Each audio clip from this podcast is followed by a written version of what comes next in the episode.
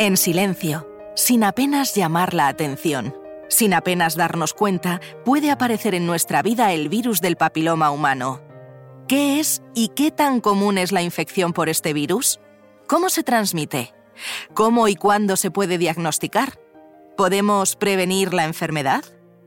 Son infinitas las preguntas que vienen y van cuando hablamos del virus del papiloma humano, así como también son infinitos los bulos y mitos sobre ello que si es una enfermedad que solo afecta a las mujeres, en especial a las más jóvenes.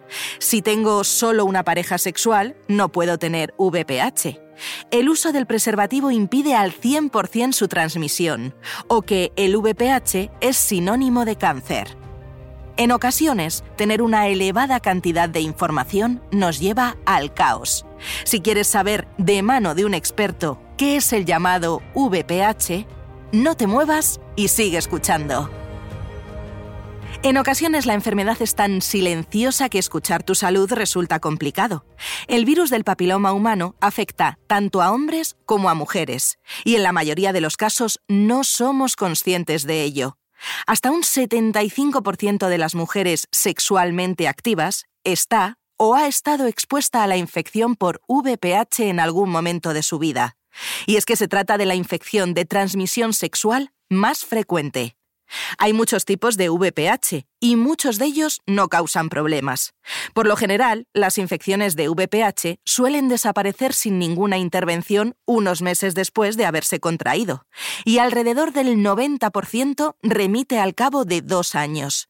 Si bien es cierto que un pequeño porcentaje de las infecciones provocadas por determinados tipos de VPH puede persistir y acabar desencadenando un cáncer del cuello uterino, así como también puede causar cáncer en esas partes del cuerpo donde el virus infecta células, como son la orofaringe, la vagina, el pene, el ano o la vulva. En el episodio de hoy profundizaremos en algunos de los aspectos más importantes sobre el virus del papiloma humano. ¿Qué es? ¿Cómo es de frecuente? ¿Su transmisión? ¿Factores de riesgo? Cómo se diagnostica o cómo podemos prevenir esta enfermedad, entre otros. Para ello hoy nos acompaña en Escucha tu Salud el doctor José Antonio Navarro, pediatra y consultor honorario del área de vacunas del Ministerio de Sanidad. Gracias, doctor, por acompañarnos en este capítulo de Escucha tu Salud. Seguro que juntos podremos ofrecer una información de calidad, fiable y eficaz para que los que están al otro lado escuchándonos terminen el episodio sabiendo qué es el virus del papiloma humano. Hola, buenos días. Muchas gracias por la invitación y espero que después de la intervención que vamos a tener, eh, las personas que nos escuchen realmente lleguen a tener un buen conocimiento de lo que es el virus de papiloma humano, eh, lo que es la infección y la importancia que tiene en la salud pública. Gracias. Pues empecemos por el principio y con un reto, doctor. Brevemente, en, un titular, ¿qué es el virus del papiloma humano? Bueno, se trata de un virus que preferentemente infecta la piel y las mucosas de nuestro organismo. Los virus que más nos interesan son los mucosos, es decir, que afectan a las mucosas del cuerpo, de los que hay de bajo riesgo y de alto riesgo. Los primeros, es decir, los de bajo riesgo, son los responsables de las verrugas genitales y los segundos, de alto riesgo, son los responsables de las lesiones precancerosas y cancerosas de la zona genital, tanto masculina como femenina, y también del aparato respiratorio superior. ¿Y cómo de común es este virus en nuestro entorno? Es un virus ampliamente distribuido en los humanos de manera que el 50% de, los, de, los, de las adolescentes adquieren el virus del papiloma humano entre los 3 y los 5 años después de iniciar relaciones sexuales. Y alrededor, aproximadamente 75% de hombres y mujeres sexualmente activos se han expuesto al VPH, es decir, al virus, en algún momento de sus vidas.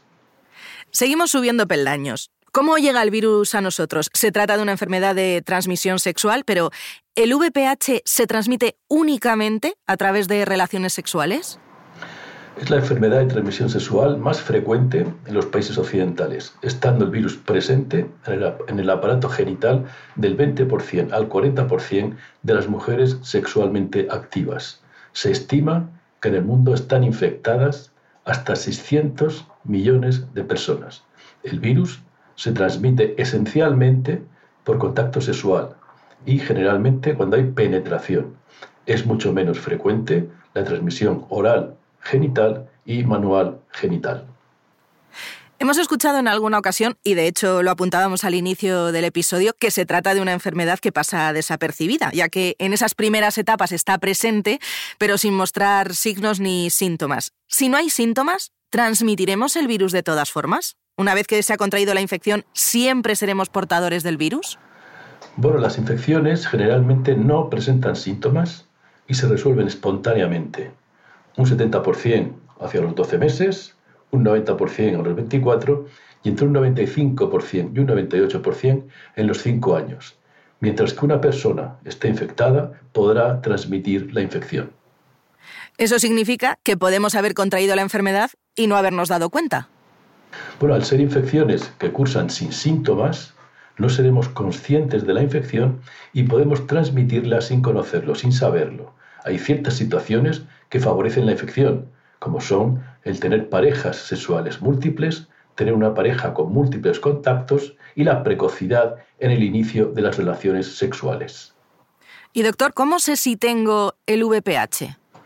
Bueno, la única manera de conocer si se es portador del, portador del virus del papiloma humano es mediante análisis que detectan fragmentos del ácido nucleico del virus y en su caso de qué tipo es, si es de alto riesgo y que pudiera ser el responsable de cuadros precancerosos o cancerosos o de bajo riesgo responsables de la aparición de verrugas genitales. Doctor, corríjame si me equivoco. Es conocido por todos que cuando hablamos de salud hay dos puntos muy importantes a tener en cuenta, que es la prevención de la enfermedad y, en el caso de contraerla, su detección temprana. ¿Cómo se diagnostica el VPH? ¿Existen protocolos de detección temprana o de cribado aquí en España? Bueno, en los países occidentales se dispone de programas de cribado en mujeres mediante los que se diagnostica la presencia de células genitales anormales que pueden aparecer por la presencia mantenida del virus en esas células. Últimamente también se dispone de programas para cierta población que pueden detectar la presencia del virus, del propio virus del papiloma humano. Se trata en definitiva de una prevención de tipo secundario, ya que detecta anomalías pero una vez que ya se han producido. En España, hace años que se dispone de un programa que hasta hace bien poco era de carácter oportunista, mediante el cual las mujeres solicitaban cita para el cribado. Desde el año 2019 y progresivamente se ha venido instaurando un programa con las siguientes características que la población objetivo deben ser las mujeres con edades comprendidas entre los, 25 y los 65 años, la prueba primaria de cribado e intervalo entre exploraciones sería entre 25 y 34 años, una citología cada tres años. Entre los 35 y los 65 años, una determinación de virus de alto riesgo. En el caso de que el virus fuera negativo, se repetiría la prueba a los 5 años.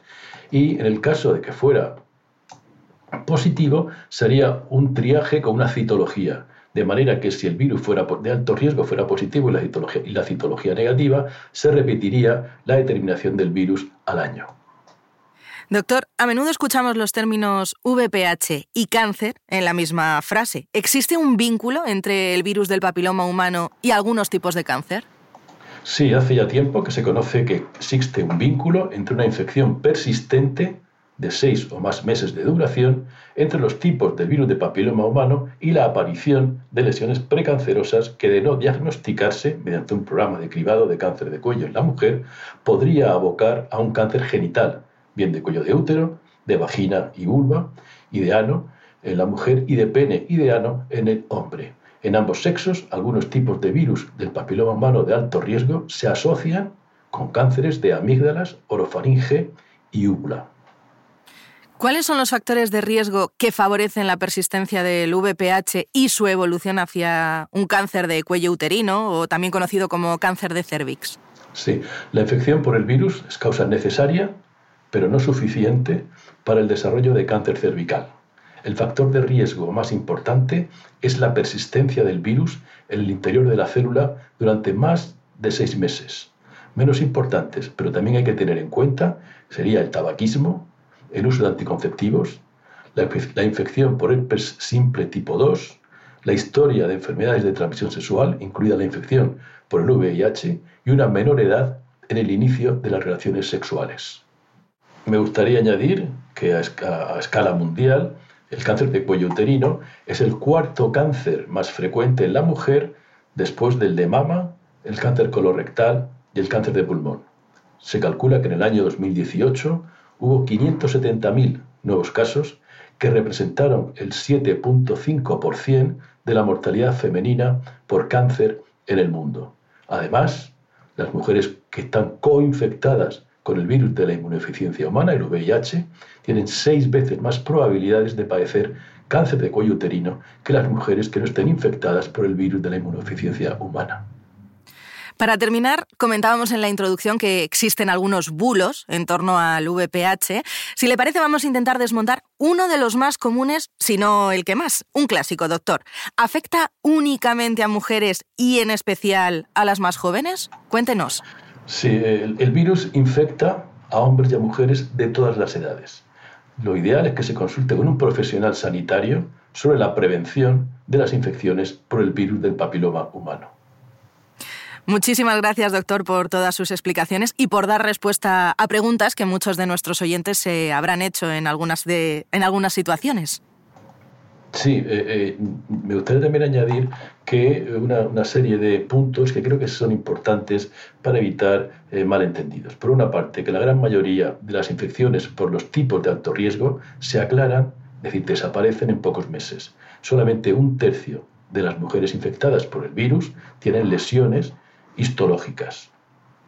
En segundo lugar, solamente una pequeñísima parte de las infecciones que persisten durante más de seis meses desarrollarán lesiones precursoras de cáncer y solo una, pequeña parte de estas acabarán en tumores malignos. En tercer lugar, que después de la infección por un tipo de alto riesgo, entre un 1 y un 2% aproximadamente, sin ningún tipo de intervención, desarrollará lesiones precancerosas que podrán acabar en cáncer.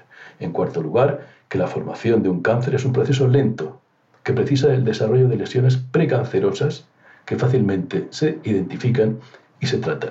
Y por último, que el cáncer cervical es una complicación muy infrecuente de una infección frecuente. Pues muchas gracias por la invitación y espero que después de esta intervención las personas que nos escuchen tengan un conocimiento más preciso de lo que supone el virus del papiloma humano y la infección por ese virus. Gracias otra vez.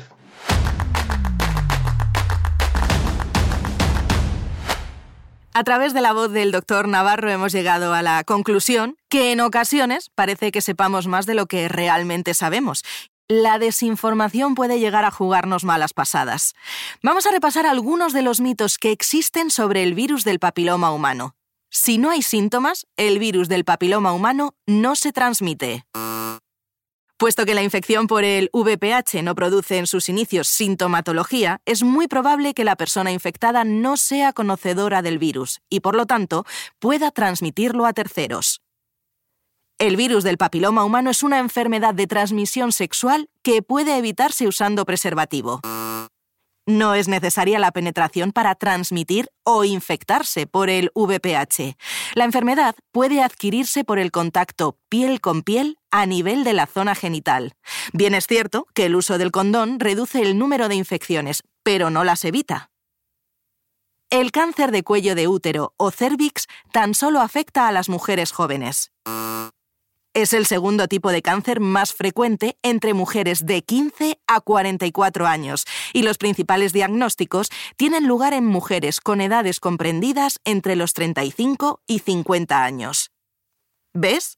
En ocasiones aquello que consideramos información resulta ser falta de ella. Y es que para una buena prevención, el primer paso es el conocimiento. Hoy hemos aprendido tres cosas importantes. 1.